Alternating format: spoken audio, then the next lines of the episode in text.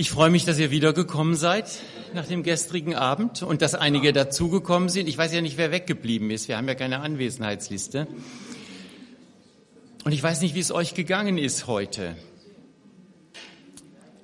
Ich habe mich in den letzten Wochen, seit ich mich mit dem Thema beschäftige, immer wieder ertappt bei verschiedenen Sachen. Und das ist eigentlich auch gut so. So sollte es sein. Wir haben uns gestern über Nachfolge im Allgemeinen unterhalten, gesehen, was Nachfolge eigentlich ist und wo es hier oder da klemmt und aus welchen Gründen auch immer. Gestern war das Thema, wenn aber das Salz fade wird, die Krise der Nachfolge. Und heute Abend soll es über Tatsachen zur Nachfolge gehen, wer mir nachfolgen will. Und ich möchte am Anfang mit uns beten. Himmlischer Vater, wir danken dir, dass du uns dein Wort gegeben hast, dass du uns dein Wort offenbaren willst an jedem neuen Tag, dass wir dich kennen dürfen mehr und mehr und dass du auch möchtest, dass das in unserem Leben Auswirkungen hat. Und deshalb sind wir hier zusammen, um zu lernen von dir, was in deinem Wort steht und was es für uns bedeutet an jedem neuen Tag. Herr Jesus, wenn wir dir nachfolgen. Und wir danken dir, dass wir hier zusammen sein dürfen und wir freuen uns, dass du mitten unter uns bist durch deinen Heiligen Geist. Segne du uns jetzt. Amen. Bei diesem Thema, das hat vielleicht der eine oder andere auch gestern Abend gedacht, könnte man noch vieles mehr behandeln. Vielleicht hat der eine oder andere auch was vermisst, dass er gedacht hat, ja, warum haben wir über dieses oder jenes nicht gesprochen? Das wird heute Abend wieder genauso sein. Und ich habe mir hier drüber geschrieben, es geht eigentlich nur um eine Sammlung von Gedanken zur Nachfolge. Das wird immer lückenhaft sein, weil jeder, wenn er die Bibel liest, andere Gedanken bekommt. Und das ist das Schöne, dass Gott uns ja in der Gemeinde zusammengestellt hat und dass wir das ja auch austauschen können dann. Wenn alle immer das Gleiche denken würden, wäre das eigentlich langweilig. Und jeder hat Teilwahrheit. Und wenn wir diese Teilwahrheiten zusammentragen, dann kommen wir der Gesamtwahrheit ja immer näher. Deshalb ist auch Gemeinschaft so wichtig. Hier in diesen Abenden sitzt ihr mehr hier und hört zu, aber in den Hauskreisen, denke ich, habt ihr ja die Gelegenheit, das mitzunehmen und auszutauschen und zusätzlich Gedanken mit reinzubringen, die euch zu diesem Thema kommen. Und dazu möchte ich euch auch ermutigen.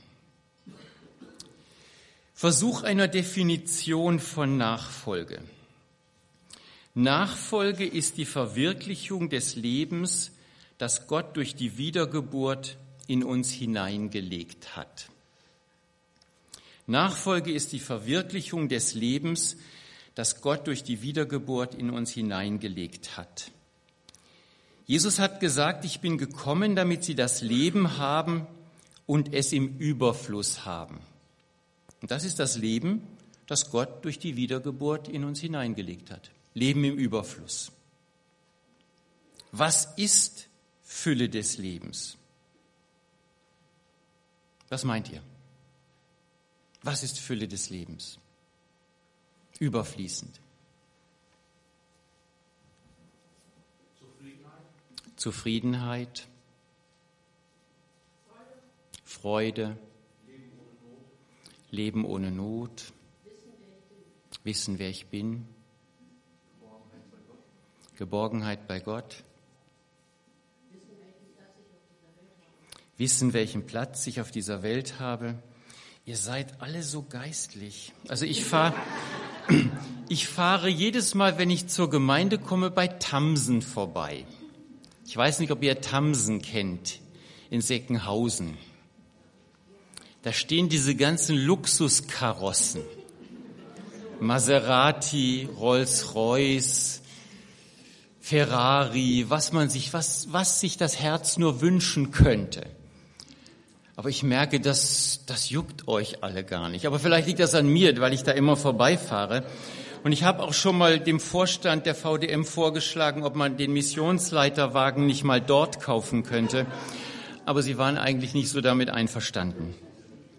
Aber ich denke, an euren Antworten haben wir schon die Richtung gemerkt. Es geht nicht um das, was die Welt landläufig darunter versteht. Überfließendes Leben geht viel weiter, es ist viel tiefer, geht über das Materielle viel, viel weiter hinaus. Allerdings gehört das Materielle auch dazu, denke ich. Und da hat einer gesagt, dass wir ohne Not leben können. Und das ist nicht selbstverständlich. Und doch denke ich, dass selbst Menschen, die materiellen Mangel, Mangel haben, die Fülle des Lebens auch erleben können. Scheinbar passt das, was wir uns darunter vorstellen, nicht mit den, was wir uns manchmal darunter vorstellen, landläufig, oder was die Welt sich darunter vorstellt, nicht mit den Ansprüchen Gottes an unser Leben zusammen. Aber ihr habt das sehr schön zusammengetragen. Auf die Frage, bist du ein Jünger Jesu, ein Nachfolger, antworten wir sicher entschieden mit, ja, natürlich bin ich einer. Aber wie sieht dann Nachfolge aus? Wie kann, wie soll sie aussehen? Es muss ja irgendwie sichtbar werden, dass wir Salz und Licht sind, dass wir zu Jesus gehören. Das, was wir eben zusammengetragen haben, das wird nicht unbedingt sichtbar. Das sind erstmal ideelle Werte. Frieden kann sichtbar werden, muss aber nicht unbedingt. Freude kann sichtbar werden, muss aber nicht unbedingt. Woran misst man Nachfolge? Wenn du sagst, ja, ich habe Freude, ich habe Frieden, ist das messbar? Das kann man nicht messen. Sollen wir sie überhaupt messen? Kann man das überhaupt messen?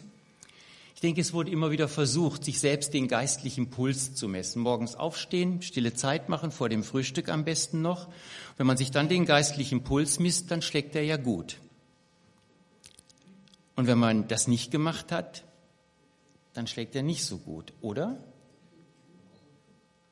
Nur wir sind in der Gefahr, es genau daran festzumachen. Und vor allen Dingen, dass es morgens von sechs bis halb sieben passiert. Und dann fallen all die da, da raus, die Nachtschicht hatten und da nicht die stille Zeit machen können. Ich überspitze das jetzt mal ein bisschen. Aber wir haben immer wieder versucht, in der Kirchengeschichte wurde immer wieder versucht, die Nachfolge messbar zu machen. Aber grundsätzlich müssen wir uns einige Fragen stellen, jeder für sich persönlich, die mit unserer Nachfolge zusammenhängen. Einmal liebe ich Jesus. Ich gehe davon aus, dass jeder sagen wird, natürlich liebe ich Jesus. Und die Frage, warum liebe ich Jesus? Hier wollen wir auch jetzt nicht unbedingt, brauchen wir nicht zusammentragen. Einfach für sich selbst einmal, warum liebst du Jesus? Warum liebe ich Jesus? Was hat mich überhaupt zu Jesus gebracht? Das können ganz unterschiedliche Motive sein. War es irgendeine Not? War es eine große Freude, die ich erlebt habe? Oder war das einfach ganz nüchtern? Da waren überhaupt keine Gefühle dabei? Und dann die Frage, was bin ich bereit für Jesus zu tun? Habt ihr euch das schon mal überlegt? Was bist du bereit für Jesus zu tun? Wie gestalte ich meine Nachfolge, meine Beziehung zu Jesus? Und was hält mich überhaupt in der Nachfolge? Was hält mich in der Nachfolge, wenn meine Gebete nicht erhört werden? Wenn es etwas anders läuft, als ich erwartet habe? Was bestimmt unser Verhältnis zu Jesus? Und ich ertappe mich dabei, dass es oftmals dass es oftmals der Nutzen ist, den er für unser Leben bringt, dass ich es daran messe, dass das mein Verhältnis zu Jesus bestimmt. Was bringt mir das? Das haben ja die Jünger auch schon gefragt. Was haben wir davon, dass wir dir nachfolgen? Und keiner von uns ist frei davon. Was habe ich eigentlich davon, dass ich Jesus nachfolge. Vielleicht fragen euch das andere Leute, ja, was hast du überhaupt davon, dass du Jesus nachfolgst? Was hast du davon, dass du in die Paulusgemeinde gehst, dass du zur Paulusgemeinde gehörst? Was hast du davon, dass du heute Abend hier, hier sitzt? Bist du zufrieden mit deiner Beziehung zu Gott? Bist du zufrieden? Ja, ja. Das klang so ein bisschen Ihr wisst nicht so richtig, worauf ich hinaus will. Deshalb seid ihr zurückhaltend. Ich merke das. Oder ist da vielleicht doch eine gewisse Unzufriedenheit? Mathilde und ich, wir haben gestern Abend im Auto noch darüber diskutiert und wir waren da unterschiedlicher Meinung, ob es das, ob das gut ist, unzufrieden zu sein mit seinem eigenen Glaubensleben oder ob es nicht gut ist. Vielleicht ist da manchmal das Gefühl, an der Oberfläche des geistlichen Lebens dahin zu dümpeln. Mir geht das manchmal so, muss ich ehrlich sagen.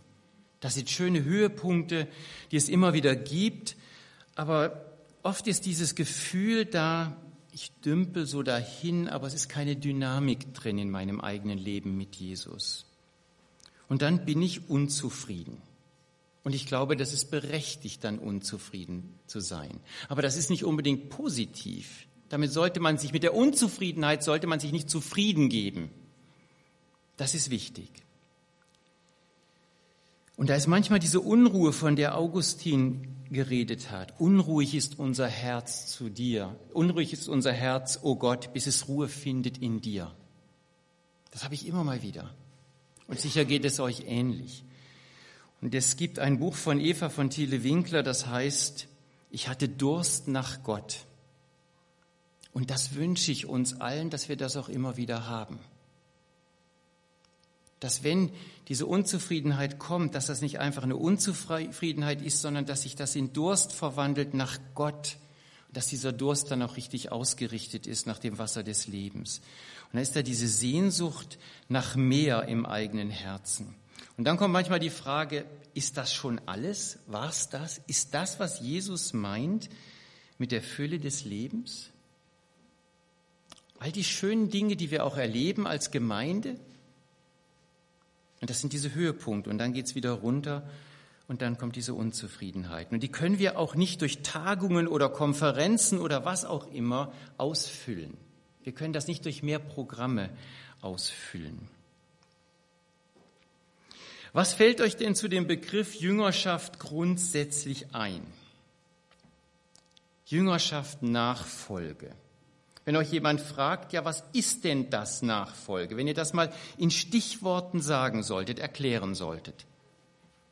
Das fällt euch ein. Wo ein Jünger ist, ist auch ein Meister. Folgsam. Nochmal? Folgsam. Folgsam, also gehorsam. Was war das? Ja, das habe ich mir gedacht. Gut, dann nennen wir es eben folgsam. Gut. Nachfolge, folgsam. Ja, okay. Noch irgendwas? Lernen. Lernen. Und? Mühe. Was war hier? Mühe, Arbeit. Ich habe mir hier drei Begriffe hingeschrieben. Hingabe, Gehorsam und Fußtapfen. Da geht einer voran und ich gehe hinterher in die gleichen Fußtapfen, die da sind. Wir hatten gestern uns ein bisschen äh, darüber Gedanken gemacht, dass vieles von dem, was wir christlich nennen, sich nicht unbedingt auf ein von Gott verwandeltes Leben zurückführen lässt und auf seine übernatürliche Gegenwart, sondern dass das auch in der Kirchengeschichte gewachsen ist, ohne jetzt darüber zu urteilen, ob das jetzt richtig oder falsch ist, was wir im Einzelnen machen. Das wäre an anderer Stelle vielleicht mal interessant, äh, darüber nachzudenken. Wir haben unsere Traditionen, je nachdem, wo wir herkommen. Da hatten wir gestern auch ein bisschen drüber gesprochen die lutherische, die baptistische, die brüderliche, die pfingstlerische, die Mülheimer und die Paulus-Tradition, wenn wir das mal so ein bisschen näher an uns ranholen. Und ich denke, das ist grundsätzlich auch nicht schlecht, weil wir ja ganz verschiedene Menschen sind mit verschiedenen Charakteren. Und Paulus schreibt vom Schatz, den wir in irdenen Gefäßen, Gefäßen haben, das Leben und die Kraft Christi. Das ist ja das, das ist ja die Grundlage unserer Nachfolge. Aber wir sind in der Gefahr, dass so schnell das Gefäß für den Schatz gehalten wird. dass das lutherische Gefäß oder das baptistische Gefäß oder das Mülheimer Gefäß oder das Paulusgefäß schon der Schatz an sich ist. Der ist es nicht. Diese Traditionen sind das irdene Gefäß, aber der Schatz ist was anderes. Und in dem Maße, wie eine christliche Tradition oder Kultur uns gefangen nimmt, wird sie unseren Zugang zum Leben und zur Kraft Christi behindern. Tradition kann uns helfen, sie kann uns aber auch hindern. Sie hindert uns da, wo sie für den Schatz selbst gehalten wird.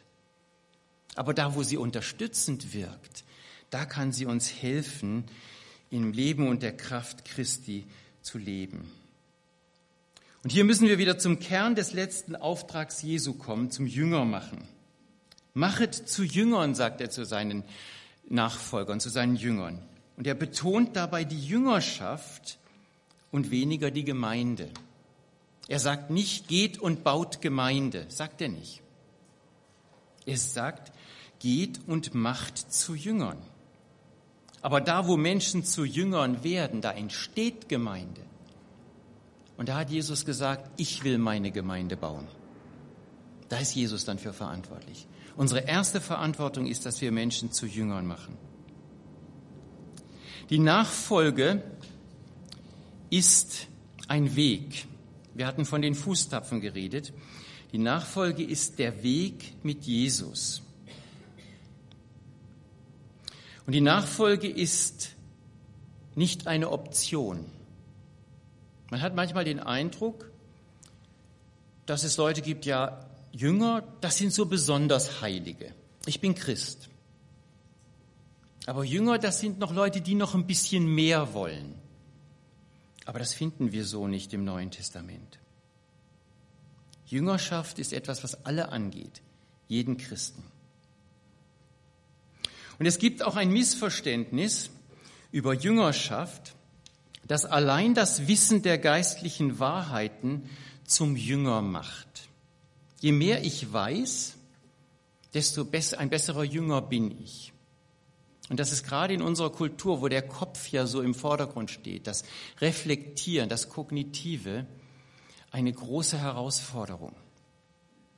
Ich habe manchmal den Eindruck, dass wir unseren Glauben mehr denken, als dass wir ihn leben. Wir wissen, was richtig ist und wir unterhalten uns darüber, aber es kommt nicht zur Aktion, zum Handeln. Er wird nicht umgesetzt in unserem Leben.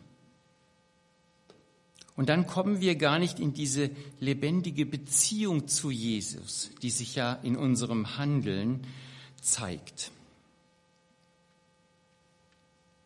Warum überhaupt Nachfolge? Warum nicht nur, dann sind wir eben Christen? Errettung führt zur Nachfolge. Ich möchte uns einen uns allen bekannten Text aus dem ersten Petrusbrief lesen. Da schreibt Petrus, Richtet euch daher ganz auf Jesus Christus aus. Lebt so, dass ihr für sein Kommen bereit seid.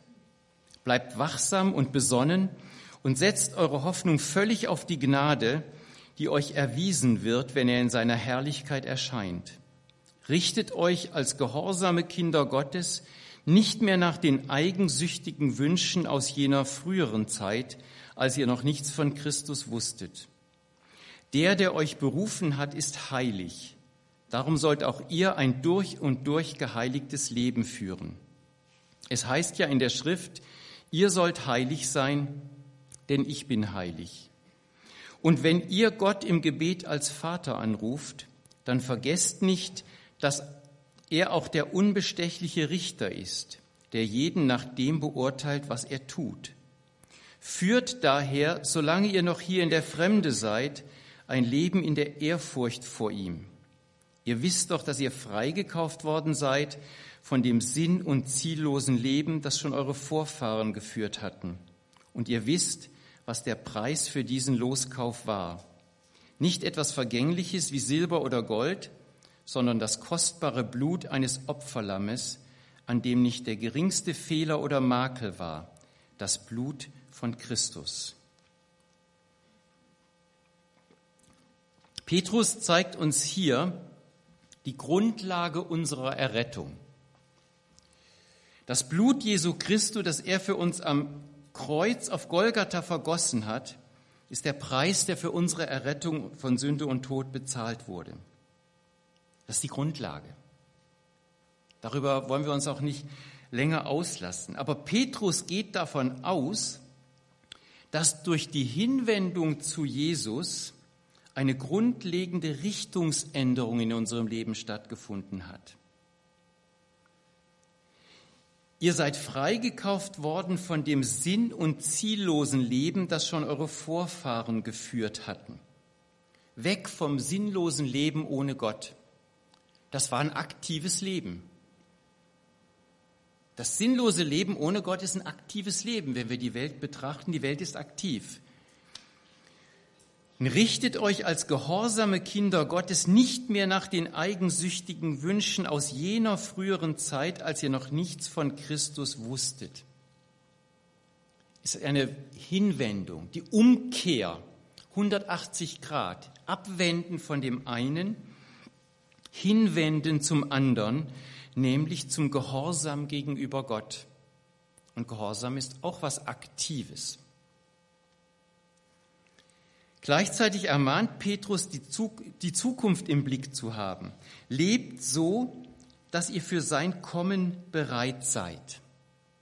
Und da kommt das aktive Leben im Alltag vor. Das sollen wir nicht denken. Er sagt nicht, denkt so, dass ihr für das Kommen bereit seid sondern lebt so. Und dieser ganze Text, der ist voll von Leben, in die eine oder die andere Richtung, wenn wir den lesen. Im alten Leben war Aktion, Handeln, da war was los. Warum sollte da im Neuen nichts los sein? Warum sollte das nur im Kopf stattfinden, wie das bei uns so oft geschieht? Was meint er mit diesem? Lebt so, dass ihr für sein Kommen bereit seid. Er meint alles, was mit der Nachfolge zusammenhängt und fasst das in dem Begriff heilig zusammen. Seid heilig. Begriff der Heiligung, der Heiligkeit. Der euch berufen hat, ist heilig. Darum sollt auch ihr ein durch und durch geheiligtes Leben führen. Es heißt ja in der Schrift, ihr sollt heilig sein, denn ich bin heilig. Heiligkeit, Heiligung und Nachfolge sind untrennbar miteinander verbunden. Heiligkeit ist das Wesen der Nachfolge des Christseins, unserer Beziehung zu Gott. Mit diesem Wort Heiligung können wir so wenig anfangen. Früher gab es die Heiligungskonferenzen. Das hat man heute nicht mehr so. Und ich denke, das ist auch ganz gut, weil oftmals auch was ganz anderes damit verbunden wurde. Oder weil mit dem Begriff Heiligung oft sehr viel Gesetzlichkeit in Verbindung gebracht wurde. Und doch gibt es dieses Wort der Heiligkeit. Darum geht es Gott in seiner Beziehung zu uns, um Heiligkeit, um nicht weniger. Es ist gut, wenn wir uns immer wieder die Frage stellen, jede Generation neu, leben wir so, wie Gott möchte, dass wir leben? Eben heilig. Aber wie möchte denn Gott, dass wir leben? Wie wirkt sich dieses heilig Leben denn aus? In Römer 1, Vers 7 schreibt Paulus an die berufenen Heiligen in Rom. Wir haben noch nie so einen Brief gekriegt als Paulusgemeinde, ne? An die berufenen Heiligen der Paulusgemeinde. Haben wir sowas schon mal gekriegt? Nee, ne? Schreibt man eigentlich nicht. Aber warum eigentlich nicht? Wir sind doch Heilige, oder? Manchmal vielleicht mehr Scheinheilige. Aber die Bibel bezeichnet uns als Kinder Gottes als Heilige. Und wir kommen uns so ein bisschen so vor, ich bin dessen gar nicht würdig, dass man mich so bezeichnet, weil wir eigentlich merken, dass wir dem Anspruch gar nicht gerecht werden. Aber Gott bezeichnet uns so. Gott bezeichnet uns als Heilige. Und deshalb darf Paulus die Christen in Rom als solche bezeichnen. Wir werden nicht Heilige, wenn wir heilig leben, sondern weil wir Heilige sind, sollen und können wir heilig leben. Und ich denke, das ist die große Herausforderung. Wie das geschieht, darüber wollen wir morgen nachdenken. Bei der Nachfolge dem Christsein geht es um eine Beziehung. Die Beziehung zwischen dem dreieinigen Gott und dem Christen, dem Jünger Jesu. Und es geht in einer Beziehung darum, den anderen immer besser kennenzulernen. Aber jetzt denkt darüber nach. Beziehung zum heiligen Gott, zum allmächtigen Gott, zum Schöpfer Himmels und der Erde. Da eine Beziehung haben. Das ist doch eigentlich fantastisch, ne? Es geht darum, den anderen immer besser kennenzulernen. Gott kennt uns. Aber kennen wir ihn? Gott weiß, was uns Freude macht. Wir bestürmen ihn ja genug damit. Aber wissen wir, was ihm Freude macht? Lassen wir uns von Gott bestürmen? Hören wir so viel zu, wie wir reden im Gebet? Wir haben einen Mund und zwei Ohren. Vielleicht ist das auch wichtig in Bezug auf Gott, das mal zu bedenken. Dass wir vielleicht doppelt so viel auf Gott hören sollten, wie wir mit ihm reden und ihn bestürmen mit dem, was uns Freude macht, wenn er es uns geben würde. Vielleicht wäre es wichtig, mal zu hören, was Gott Freude macht, wenn wir es ihm schenken würden in der Nachfolge. Unser Verständnis, unsere Erkenntnis Gottes, das Maß, wie wir ihn kennen, bestimmt unser Leben als Jünger Jesu. Aber auch wie wir uns selbst sehen als Menschen. Und wir finden so viel Material über die Bibel verstreut, das uns Aufschluss gibt und uns weiterhelfen kann. Es geht bei unserem Thema der Jüngerschaft, und das möchte ich immer wieder betonen, nicht um die Frage der Errettung. Es geht nicht dass man, darum, dass wir jetzt etwas tun müssen, um errettet zu werden. Wir gehen davon aus, dass wir Kinder Gottes sind, dass wir wiedergeboren sind, dass wir zu Jesus gehören. Es geht um die Lebenssituation und die Lebensqualität unter der Königsherrschaft Gottes. Das ist Nachfolge, das ist Jüngerschaft. Und das entzieht allem gesetzlichen Tun, dass ich etwas erarbeiten möchte für das Heil den Boden. Darum geht es nicht. Die Grundlage und die Gebrauchsanleitung ist das Wort Gottes. Jakobus 1, 23 bis 25. Hört euch diese Botschaft nicht nur an, sondern handelt auch danach. Andernfalls betrügt ihr euch selbst. Denn wer sich Gottes Botschaft zwar anhört, aber nicht danach handelt, gleicht jemand, der sein Gesicht im Spiegel betrachtet und der, nachdem er sich betrachtet hat, weggeht und sofort wieder vergisst, wie er ausgesehen hat. Wer sich jedoch in das vollkommene Gesetz vertieft, das Gesetz der Freiheit, und es ständig vor Augen hat, wer also das Gehörte nicht vergisst, sondern es in die Tat umsetzt, der ist glücklich zu preisen, denn er wird gesegnet sein bei allem, was er tut. Ich weiß nicht, wie euch das geht, wenn ihr sonntags nach Hause fahrt nach dem Gottesdienst, wie viel ihr nach einer Stunde noch von der Predigt wisst. Könnt ihr euch mal outen? Wenig. Das ist nicht viel. Kommt auf die Predigt drauf, ob es drei Punkte waren oder ob man direkt darüber spricht. Aber ich merke an eurer Reaktion, das flacht ganz schnell ab. Und ist es nicht auch so ähnlich, wenn wir das Wort Gottes lesen? Wir lesen jeden Morgen die Losung und eine kleine Andacht. Und ich weiß manchmal um zehn schon nicht mehr, was, worüber die Andacht ging. Und die Losung kann ich mir sowieso nicht merken. Es ist, es ist interessant. Ich, ich, ich möchte das nicht jetzt beschönigen. Das ist eben so. Es, es macht mich nachdenklich.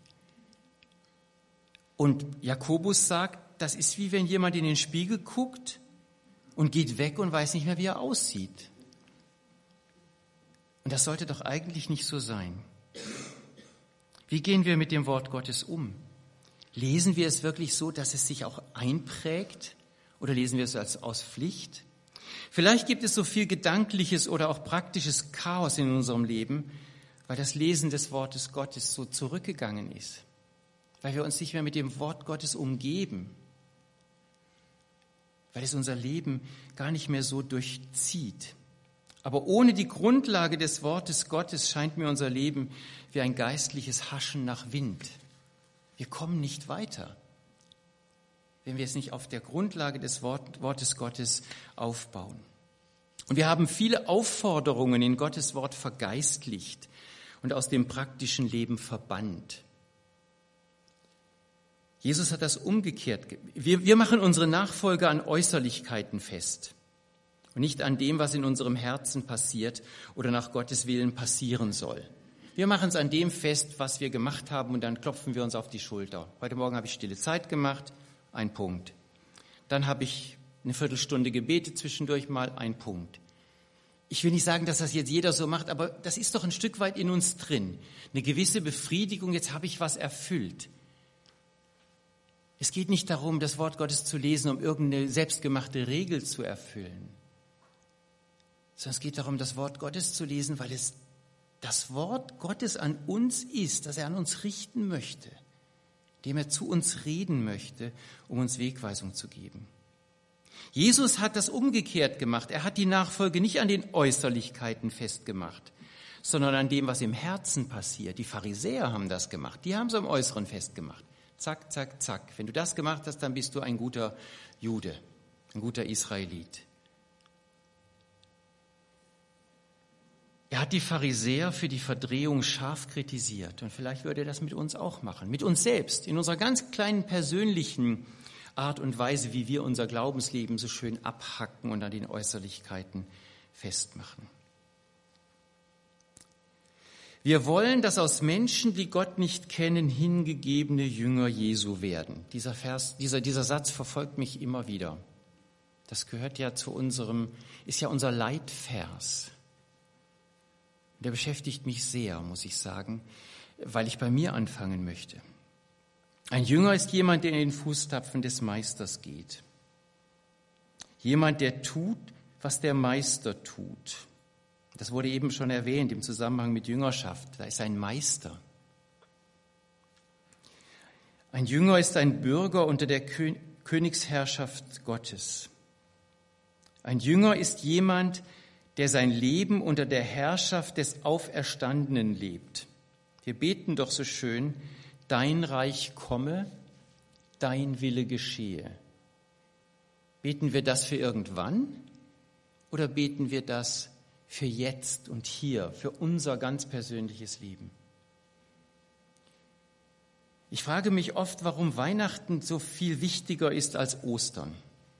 Für viele. Für uns sicher auch, oder? Weihnachten feiern wir doch viel größer. Die meisten von uns. Woran liegt das? Weihnachten ist attraktiver. Da liegt ein Kind in der Krippe, das will nichts von uns. In vielen Kulturen, in vielen Ländern, in katholischen Ländern der dritten Welt, wird der Menino Deus verehrt, gerade in den spanisch sprechenden Ländern. Das ist das Kind, Gott das Kind. Das ist nicht unbedingt das Baby, sondern so der sechs, fünf, sechsjährige. Auf den Philippinen ist mir das sehr aufgefallen, stehen überall diese kleinen Statuen. Ein Kind, Gott als ein Kind hat keinen Anspruch an uns. Weihnachten feiern, da sind wir die Herren, da können wir sagen, wie es läuft. Aber Ostern? Ostern verkündigt den Herrschaftsanspruch Jesu über unserem Leben. Und deshalb können viele mit Ostern nichts anfangen. Das kommt zu nah. Und deshalb ist in unserer Kultur Weihnachten so viel attraktiver als Ostern. Aber nochmal zu diesem Jesus der Meister. Jesus der Meister, Nachfolge und Gehorsam. Also ich werde dieses Wort jetzt noch öfters brauchen, wenn es auch hart ist. Ich denke, du hältst das aus. Okay, das ist gut. Gehorsam, das hört sich autoritär und antiquiert an. Das passt irgendwo nicht in unsere Zeit. Gehorsam. Paulus beschreibt seinen Auftrag in Römer 1, Vers 5, durch welchen wir Gnade und Aposteldienst empfangen haben zum Glaubensgehorsam oder damit der Gehorsam des Glaubens gewirkt wird für seinen Namen unter allen Heiden. Paulus verbindet den Gehorsam mit dem Glauben. Und in Römer 16, 26 sagt er, das jetzt aber offenbart gemacht worden ist und durch prophetische Schriften auf Befehl des ewigen Gottes bekannt gemacht worden ist bei allen Heiden, um Glaubensgehorsam zu bewirken. Das ist ein zutiefst biblischer Begriff. Also kommen wir um diesen Begriff nicht herum. Glaubensgehorsam, Gehorsam des Glaubens, das ist der Gehorsam dem Wort Gottes gegenüber, der durch den Glauben bewirkt wird und den Glauben kennzeichnet. Nachfolge ist der Eintritt ins Reich Gottes unter die Königsherrschaft Jesu, unseres Herrn. Und da ist Gehorsam ein wichtiges Element der Herrschaftsstruktur. Das sind ja alles Ausdrücke. Da ist man ja politisch überhaupt nicht korrekt, denke ich mal, wenn wir an unsere Gesellschaft denken. Aber hören wir das einfach mal objektiv, ohne jetzt das Negativ zu belegen. Gehorsam ist ein wichtiges Element der Herrschaftsstruktur unter der Königsherrschaft Christi. Da gelten das Gesetz und die Regeln des Königs. Wir wollen doch Jesus nachfolgen. Und wenn er der König der Könige ist, unser König, dann ist es doch billig, dass wir ihm gehorsam sind, nach seinem Gesetz und seinen Regeln leben.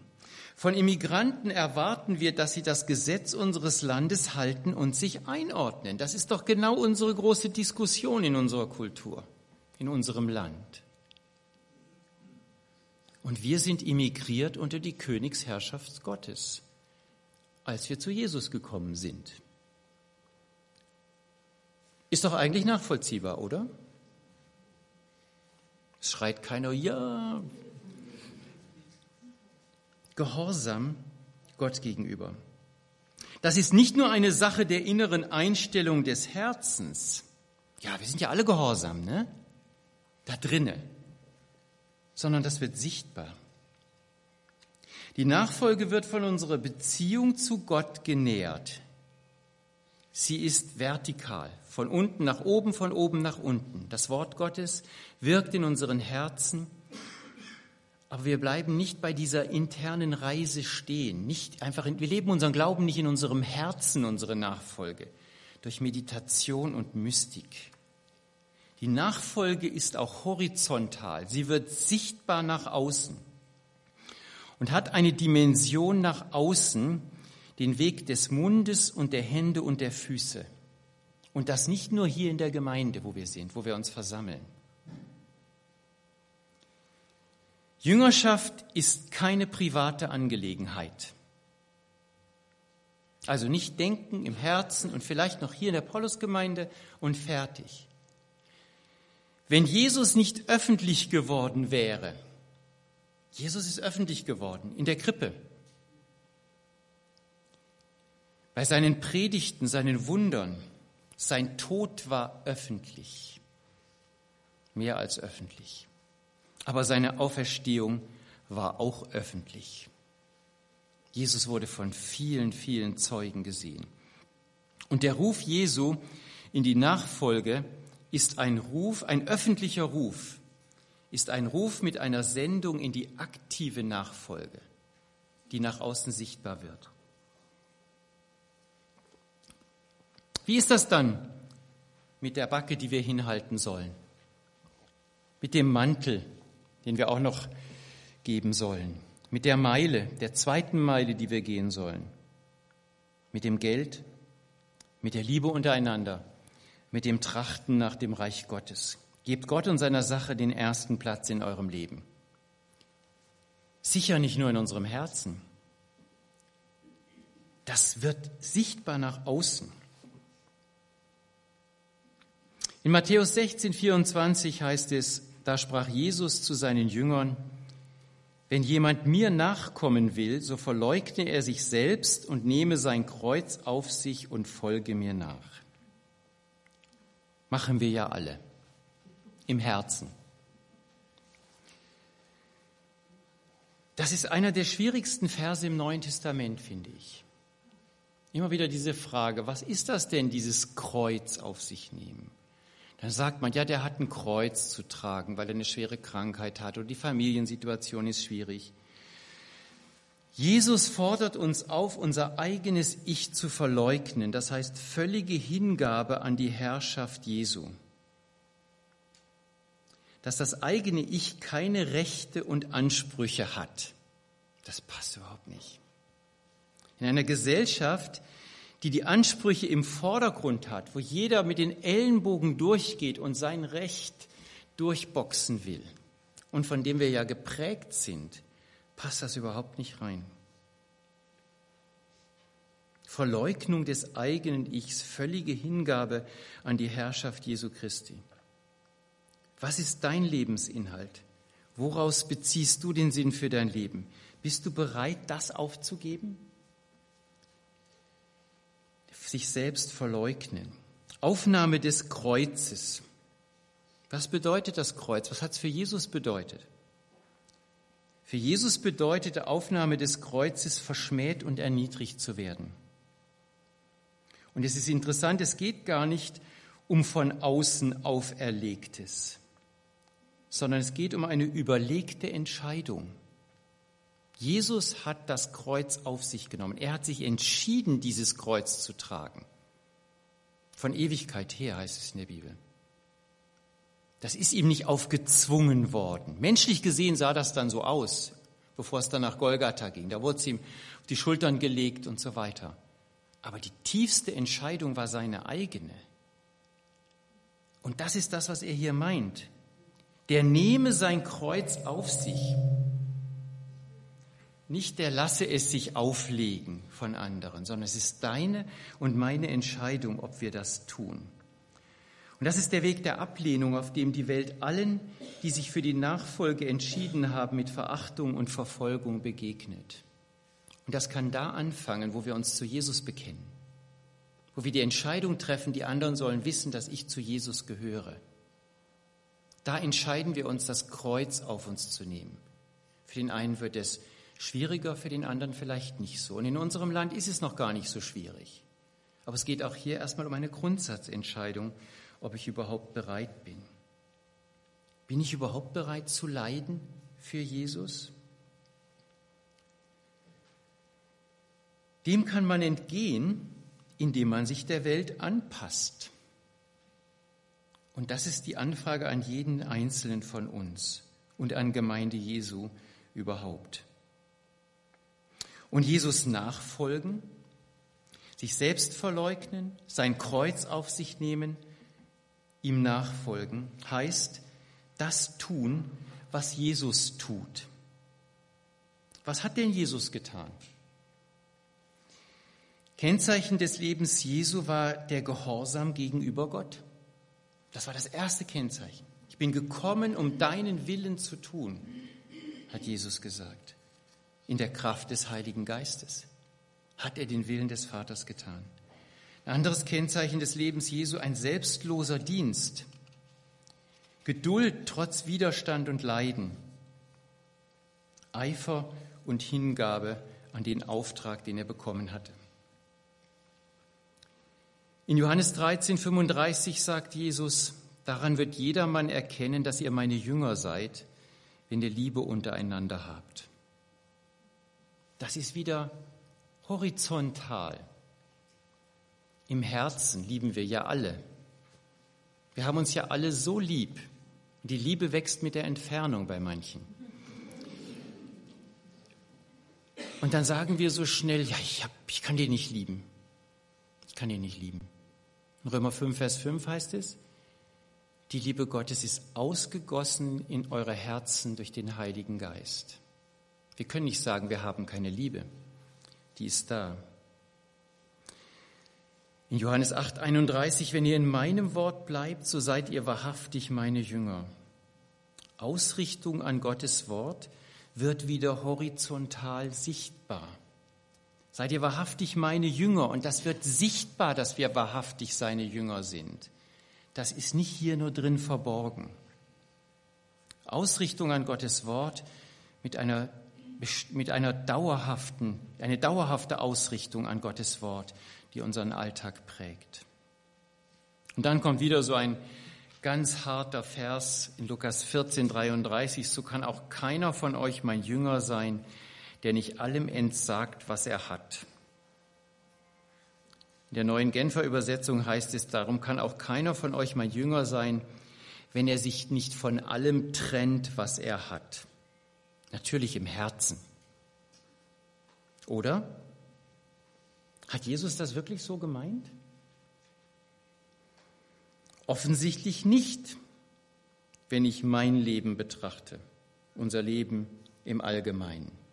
Ich habe noch so viel und ich schließe mich Klaus an. Ich möchte am liebsten auch wegwerfen. Du hast gerade so eine Phase, hast du jetzt mal erzählt vor kurzem. Ich habe die auch. Ich könnte durch den Keller gehen und den Sperrmüll bestellen, aber im Moment hat man eben das Zeug noch. Ja, aber wir müssen uns wirklich fragen, hat Jesus das wirklich so gemacht? Es geht ja auch nicht nur um den Müll, es geht ja auch um die anderen Sachen. Wir haben vieles relativiert oder auf die Ebene der geistlichen Prinzipien verlagert. Ja, ja, geistliches Prinzip ist das. Wer nicht absagt allem, was er hat, kann nicht mein Jünger sein. Aber jeder legt da andere Schwerpunkte. 1. Korinther 1,29 schreibt Paulus, eins ist sicher, Geschwister. Es geht immer schneller dem Ende zu. Das hat er vor 2000 Jahren geschrieben. Deshalb darf es in der Zeit, die uns noch bleibt, beim Verheirat, da, deshalb darf es in der Zeit, die uns noch bleibt, beim Verheirateten nicht die Ehe sein, die sein Leben bestimmt. Beim Traurigen darf es nicht die Traurigkeit sein und beim Fröhlichen nicht die Freude.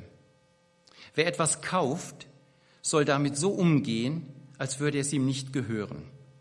Und wer von den Dingen dieser Welt Gebrauch macht, darf sich nicht von ihnen gefangen nehmen lassen, denn die Welt in ihrer jetzigen Gestalt ist dem Untergang geweiht. Wir wollen jetzt gar nicht hier über die Ehe reden und über die Traurigkeit und über die Freude.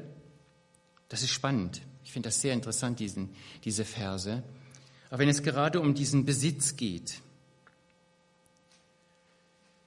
Wenn wir schon nicht alles weggeben, was wir haben, gehen wir dann wenigstens mit unserem Besitz so um, als würde er uns nicht gehören? Wie ist das mit dem Ausleihen, wenn jemand was von dir haben will? Wenn es dir nicht gehört, kannst du es doch weitergeben, oder? Müsste man meinen. Aber ich glaube, in solchen Situationen zeigt sich eigentlich, wie sehr wir daran hängen. Und als wir in Brasilien waren, da haben wir uns immer gesagt, wenn jemand fragt, ob er was ausleihen kann, schenk's ihm lieber gleich. Es ist weniger Stress für dich und für ihn. Du kriegst es nicht zurück. Und nach einer gewissen Zeit schämt er sich auch. Ich weiß nicht, wie das hier so ist. Wir werden nicht so viel damit konfrontiert. Aber wie groß ist unsere Bereitschaft, unser Auto zu verleihen? Hast vielleicht gerade ein neues Auto gekauft und fragt jemand, kann ich das mal ausleihen? Natürlich, nimm, hier ist der Schlüssel da zeigt es sich eigentlich. Das sind so die, die, das, das, wir lachen jetzt darüber, aber genau da zeigt sich, wo unser Herz eigentlich ist. Benutzen wir die Dinge, als ob sie uns nicht gehören würden? Kaufen wir wirklich, als behielten wir es nicht? Wir klammern uns an die materiellen Güter, obwohl Jesus auch da klare Anweisungen gegeben hat. Ihr sollt euch nicht Schätze sammeln auf Erden, wo die Motten und der Rost sie fressen und wo die Diebe nachgraben und stehlen. Sammelt euch viel mehr Schätze im Himmel, wo weder die Motten noch der Rost sie fressen und wo die Diebe nicht nachgraben und stehlen. Dieses Wort von Lindolfo Weingärtner, ich habe es an anderer Stelle auch schon mal gelesen, das fasziniert mich immer wieder. Es ist ein lutherischer Pastor aus Brasilien. Er hat einmal gesagt, du klammerst dich an Dinge, die du hast hältst angstvoll fest und glaubst, du wirst gehalten. Die Dinge halten dich, du schleppst die Last, du meinst, du herrschst und frohnest den Gewalten. Lass los, o oh Mensch, lass los, bevor der Tod dir schließlich aufbricht die verkrampften Hände. Gib dem Erlöser Raum, Erlöstes bleibt, das Machwerk geht zu Ende. Ich denke, der hat das auf den Punkt gebracht. Die Hände sind oft so verkrampft, wenn es um den Besitz geht.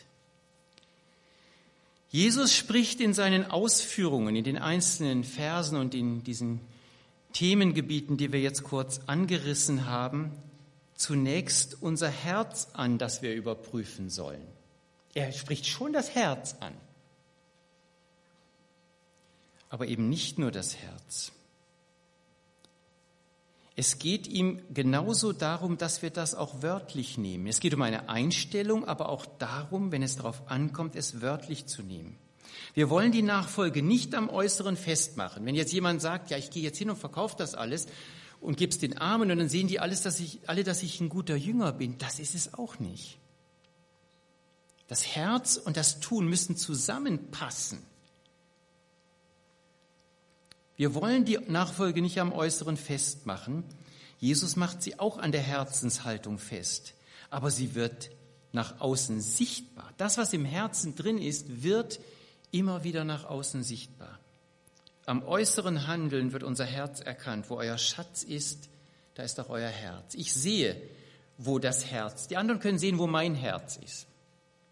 An den äußeren Dingen, an dem, wie ich mich verhalte, sieht man, wo mein Herz letztlich ist. Es geht um den Kern der Nachfolge. Was macht das mit uns? Was macht das mit dir? Was macht das mit mir? Macht das überhaupt was? Und dann die Frage, was machen wir damit? Einmal, was macht es mit uns? Und dann, was machen wir damit? Sollte Gott gesagt haben? Vielleicht ist das unsere Antwort. Nee, das kann der nicht so gemeint haben. Oder lassen wir uns herausfordern? Wir sind Jünger. Wir sind auf dem Weg mit Jesus, seine Nachfolger. Werde, was du bist. Jünger wird man unterwegs, ist unser Thema. Wir sind Jünger. Wir sind Nachfolger und sollen Nachfolger werden. Wir sind Heilige und sollen heilig leben. Ein letztes für heute Abend, Kopf und Herz.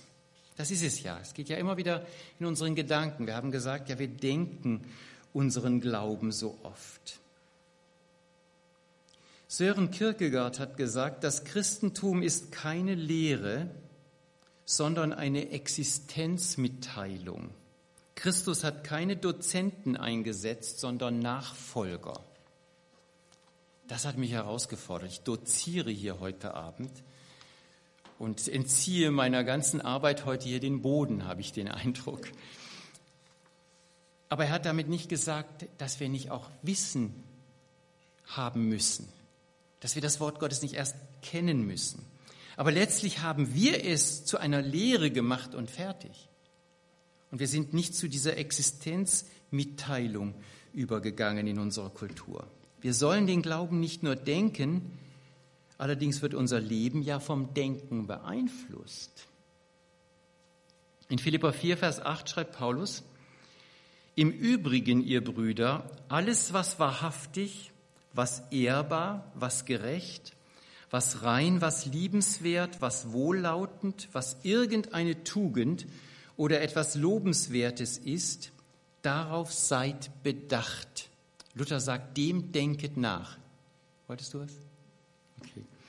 Dem denket nach. Das ist der Anfang der Heiligkeit. Das ist der Anfang, da fängt es an. Was wir denken, bestimmt unser Leben. Womit werden unsere Gedanken gefüllt? Mit der Vorabendnovella?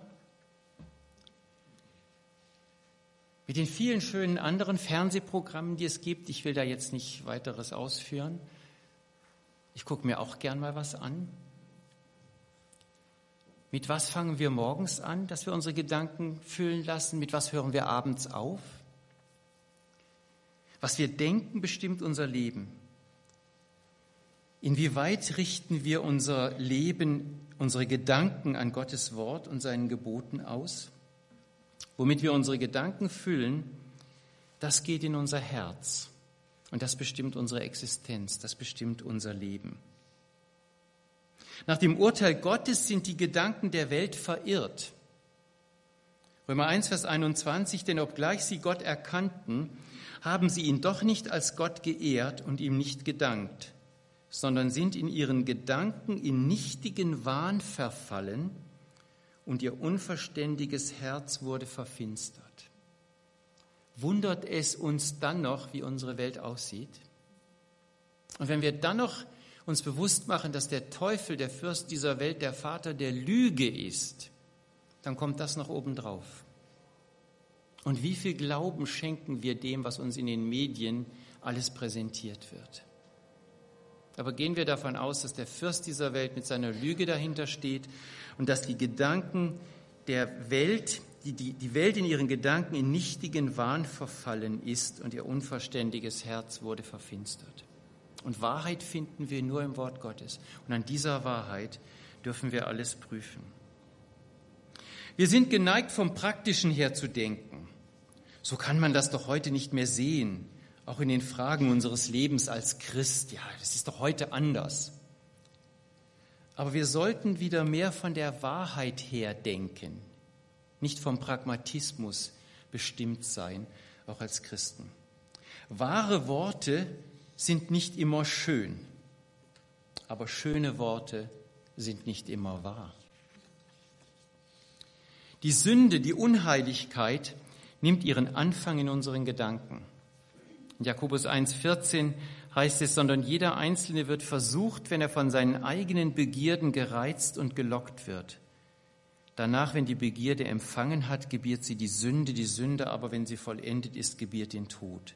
Das fängt in der Regel in unseren Gedanken an. Der Impuls kommt in die Gedanken und wir geben ihm nach. Und die geht dann in unser Herz und dann kommt es zur Handlung. Sähe einen Gedanken und du erntest eine Tat. Sähe eine Tat und du erntest eine Gewohnheit. Sähe eine Gewohnheit und du erntest einen Charakter. Sähe einen Charakter und du erntest ein Schicksal. Wie wird ein Mensch ein Jünger? Ihr werdet die Wahrheit erkennen und die Wahrheit wird euch frei machen. Mit dem Verstand und dem Herzen. Hören, verstehen, begreifen, erkennen. Aber dann den Willen des Meisters tun. Das, was wir erkannt haben, auch tun. Und das, was wir sind, nämlich Nachfolger, Jünger, sollen wir werden. An jedem Tag. Werde, was du bist. Und das geschieht durch Verwandlung. Das ist der Prozess der Heiligung. Und dieser Prozess der Heiligung, der geschieht durch das Wirken Gottes, aber auch durch unser Handeln in der aktiven, sichtbaren Nachfolge. Von dem religiösen Komfort eines frommen, gleichsam geistlich genießenden Lebens schweigt das Neue Testament, sagt Helmut Thielicke. Nachfolge ist aktiv und sichtbar und nicht passiv und genießend.